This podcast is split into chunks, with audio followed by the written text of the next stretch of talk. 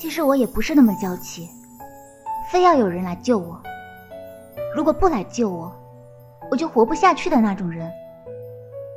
但我希望遇到一个我有危险，他会出现，出现救了我，不会随手把我抛下的人，在我痛苦的时候能够安慰我。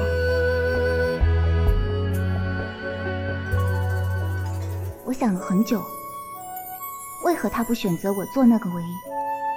今日我终于明白了，所谓因果，没有为什么，只是机缘所致罢了。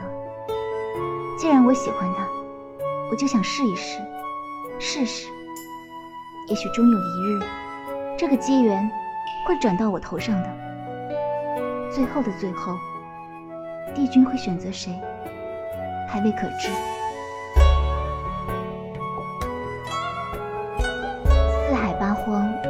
引我庇佑者，从未间断。异想天开，起念要保护我的，这么多年，倒是第一次遇到。